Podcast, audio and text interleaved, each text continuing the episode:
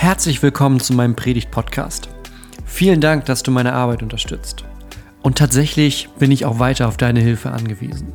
Wenn du magst, teil die Predigten mit deinen Freunden, teil meine YouTube-Videos mit Leuten auf Facebook, auf Twitter oder wo du sonst so unterwegs bist. Denn damit verbreiten wir die rettende Botschaft von Jesus Christus.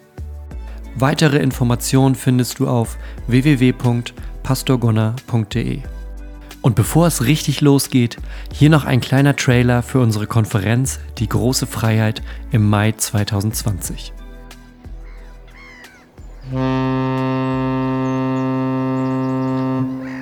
Freiheit. Freiheit zum Einatmen.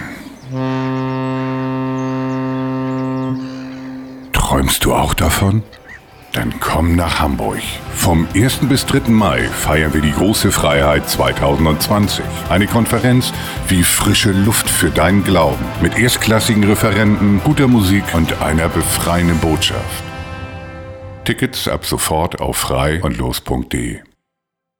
Jetzt am Anfang der Predigt möchte ich euch mit auf eine kleine Reise nehmen. Vielleicht ist das am einfachsten, wer mag, schließt einfach die Augen, dann kann man sich das alles ein bisschen besser vorstellen. Das ist eine Geschichte, ich bin spät abends, vielleicht kennt ihr das, wenn man spät abends noch mit dem Auto unterwegs ist, da ist das irgendwie alles so ein bisschen eintönig.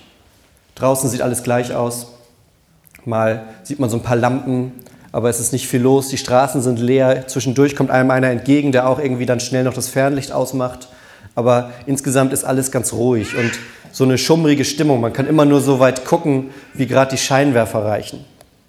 Und das war eine besondere Nacht. Ich war da unterwegs im Auto und habe gemerkt, da ist was los in mir. Da ist was los in mir. Und ich habe überlegt, wo, wo soll ich jetzt hin? Wo will ich hin? Und mit einem Mal habe ich so ein Licht in der Ferne gesehen. Da war so ein Licht und ich bin weitergefahren. Die Straße, als würde das, als wäre das so gedacht, als würde das so gehören, ging die Straße weiter genau zu diesem Licht hin. Und ich kam immer dichter und langsam konnte man so Formen erkennen. Das war so ein goldenes Licht, wurde immer heller. Es sah aus wie so eine, ja, kann man gar nicht beschreiben, aber ich habe in mir gemerkt, dass irgendwie dieses Gefühl immer stärker wurde. Und mit einmal biege ich so um eine Kurve, die Bäume gehen zur Seite und das goldene Licht wird heller. Wie so ein großer Vogel am Himmel ist das zu sehen. Und ich merke, langsam kann ich das Gefühl beschreiben. Ich merke, dass ich richtig, richtig Hunger habe und fahre so die Straße lang und sehe diese große goldene Möwe am Himmel, die da, als hätte man die wie so ein Signalfeuer dahingestellt. Und ich fahre mit dem Auto da so lang und sehe, da kommt eine Ausfahrt, als hätte man es so gedacht, fahr diese Ausfahrt runter und weiß, bei dieser goldenen Möwe, diese goldene Möwe der Hoffnung, da werde ich satt. Zumindest für einen ganz kurzen Moment.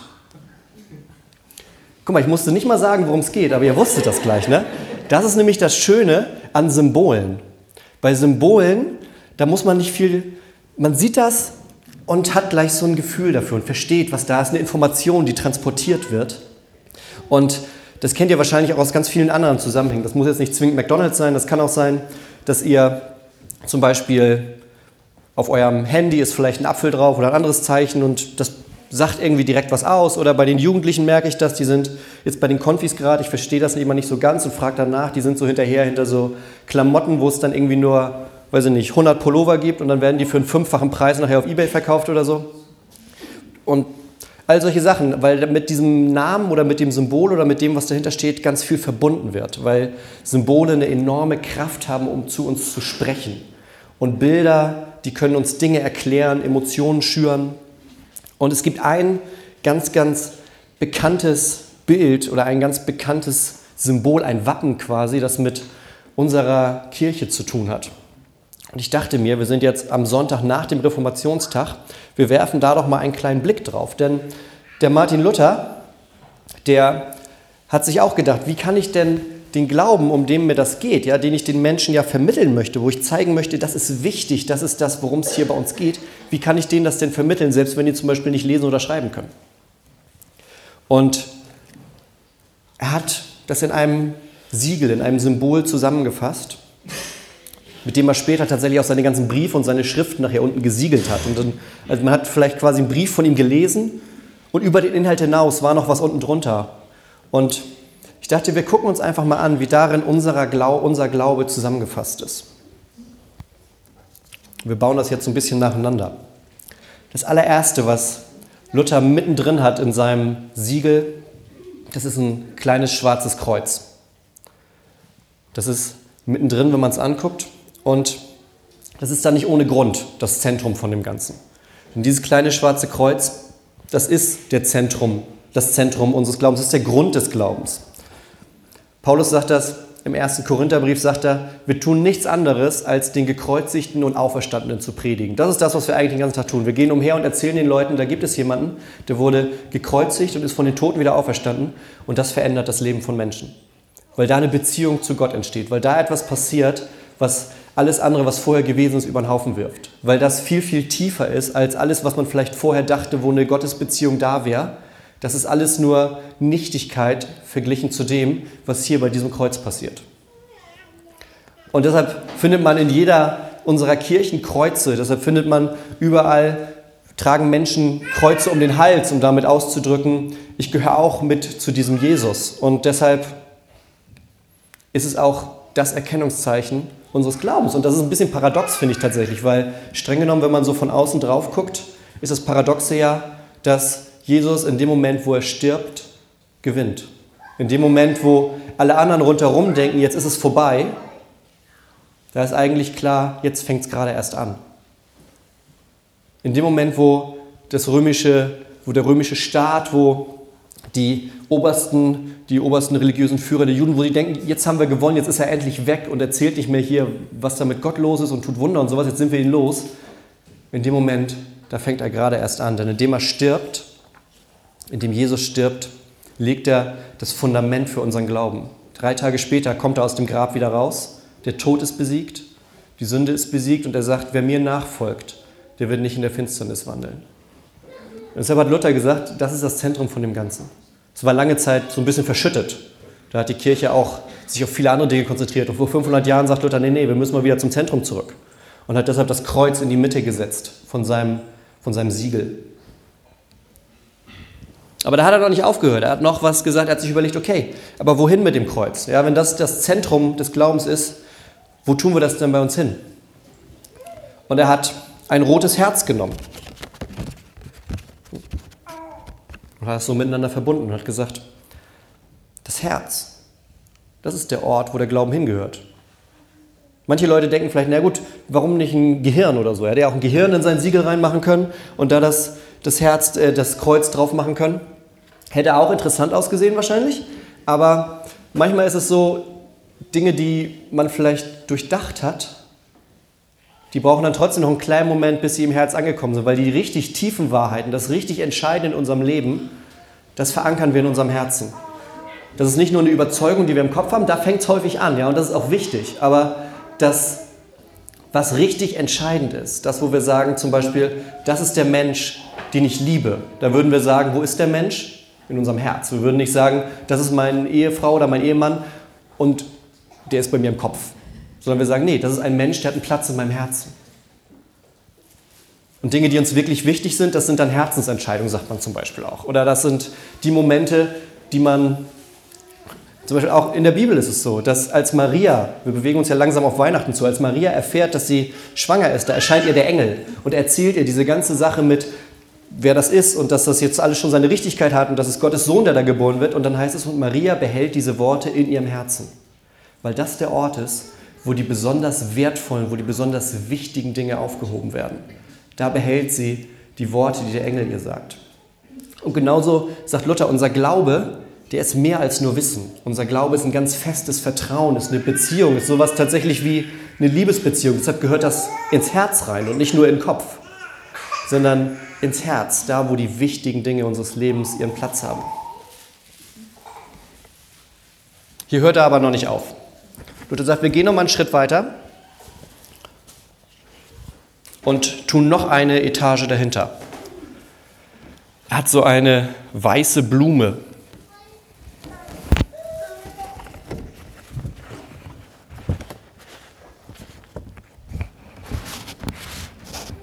Dann wieder hinter das Herz kommt. So wie im Frühjahr die Blumen aufblühen, erst noch verschlossen sind und man hat so die Ahnung, okay, da ist wahrscheinlich jetzt eine bunte Blume in diesem Ding drin, aber wenn die dann im Frühjahr aufgeht, ist es zumindest bei mir immer so, dass ich mich jedes Mal, ja, da kommt Schönheit zutage. Wie so ein Geschenk, wenn man dann einen Nachmittag oder einen Abend in den Garten guckt und alle sind noch verschlossen und am nächsten Morgen guckt man und langsam gehen so in der einen Ecke des Gartens die Blumen auf. Und Luther sagt, unser Glaube, der ist so ein Geschenk, das so ein bisschen im Verborgenen ist, das aber sich dann öffnet und eine Schönheit preisgibt. Für mich wird das immer ganz deutlich im Johannesevangelium zum Beispiel. Da ist ganz viel davon gesprochen, dass Gott uns so sehr liebt, dass er uns seinen Sohn schenkt. Da wird ganz oft auch damit gesagt, er schenkt, er gibt, er schenkt uns den einfach als, ja, als freiwilliges Geschenk für uns Menschen. Nicht, weil wir uns den verdienen oder weil wir was besonders Gutes gemacht haben dafür, sondern er schenkt uns den. Und genauso schenkt Gott uns den Glauben. Glauben ist nichts, was man macht. Man lebt mit dem Glauben, ja, und man geht tiefer im Glauben. Aber dass man überhaupt den Glauben bekommt, das ist ein Geschenk von Gott. Das ist nichts, wo wir uns besonders anstrengen und das dann haben, sondern das, was wir tun, ist auf diesem Glaubensweg dann zu gehen. Deshalb sagt Luther, da muss auch eine Blume mit hinter. Auch da ist er noch nicht fertig. Ihr ahnt es vielleicht.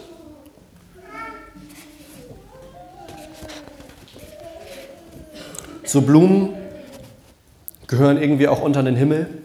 Also hat er noch so, eine, so einen blauen Hintergrund gewählt. Und über diesen blauen Himmel sagt Luther gar nicht so wahnsinnig viel, wenn er über das Siegel spricht. Für mich ist es, ich stelle mir immer vor, das ist quasi die Verbindung. Das macht uns nochmal deutlich, durch den Glauben sind wir mit Gott verbunden. Wir sind nicht nur Bürger hier auf der Erde, wir sind nicht nur Menschen, die in einer Stadt wohnen oder in einem Dorf oder die zu einem Land gehören oder zu irgendeiner Gruppe von Menschen, sondern im Glauben sind wir gleichzeitig auch Bürger des Himmels. Im Glauben haben wir gleichzeitig ein Bürgerrecht im Himmel, das uns nicht wieder genommen werden kann. Und daran erinnert mich immer dieser blaue Hintergrund, wie so ein Himmel, der sich öffnet und sagt, das hier, was auf der Erde passiert, das ist noch nicht alles. Das, was wir hier durchleben, manchmal wunderbare, positive, wunderschöne Dinge, manchmal auch zutiefst traurige und zerstörende Momente, das ist noch nicht alles. Selbst die schönsten Dinge werden noch übertroffen und die schlimmsten Momente werden aufgefangen bei Gott und werden, wenn diese Zeit hier vorbei ist, werden da in seinen liebenden Armen, werden wir dafür getröstet werden. Und an all das erinnert mich diese blaue Fläche immer, die sagt, das hier ist noch nicht alles. Es kommt der Himmel, es kommt der Moment, wo wir alle vor Gott stehen werden.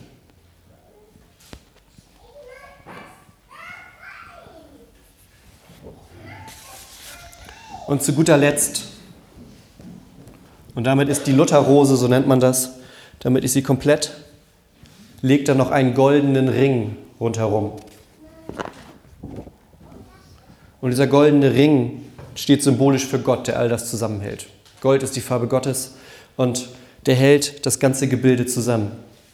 Es ist nicht unser Glaube, der das Ganze trägt. Es ist nicht unser Herz oder unsere Gefühle oder das, was wir tun, sondern es ist Gott, der alles von außen zusammenhält, der dafür sorgt, dass alles an seinem Platz ist und der darauf aufpasst, dass ja, der Hebräerbrief sagt, es ist der, Jesus ist der Anfänger und der Vollender des Glaubens, der Ausgangspunkt und das Ende, der, der es trägt, der, der es hält, der, der den Glauben in uns erst schafft und der uns dann auch durch das Leben hindurchführt, durch Höhen und Tiefen, aber der uns da durchführt und bei der Hand hält. Bis zum letzten Moment und darüber hinaus. Und diese Lutherrose, dieses Symbol,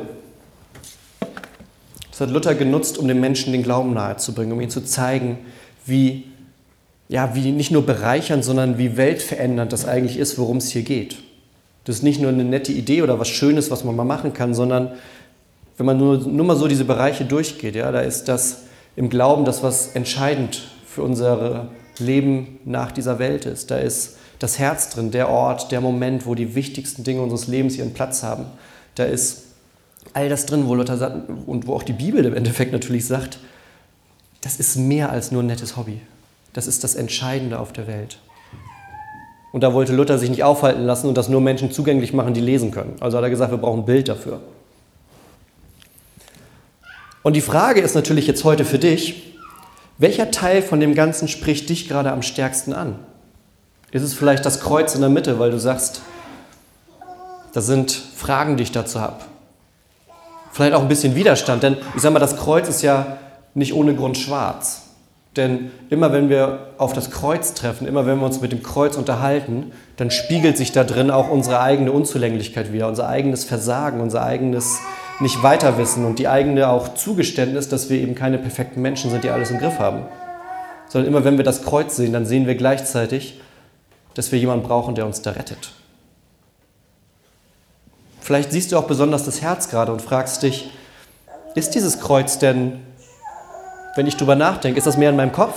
Ist es in meinem Herz oder habe ich das irgendwo in der Schublade abgelegt vor zehn Jahren und hole das vielleicht mal wieder raus? Oder vielleicht bist du auch noch bei dem goldenen Ring und fragst dich, wer ist dieser Gott eigentlich? Wer ist das, der das alles zusammenhängt, hält?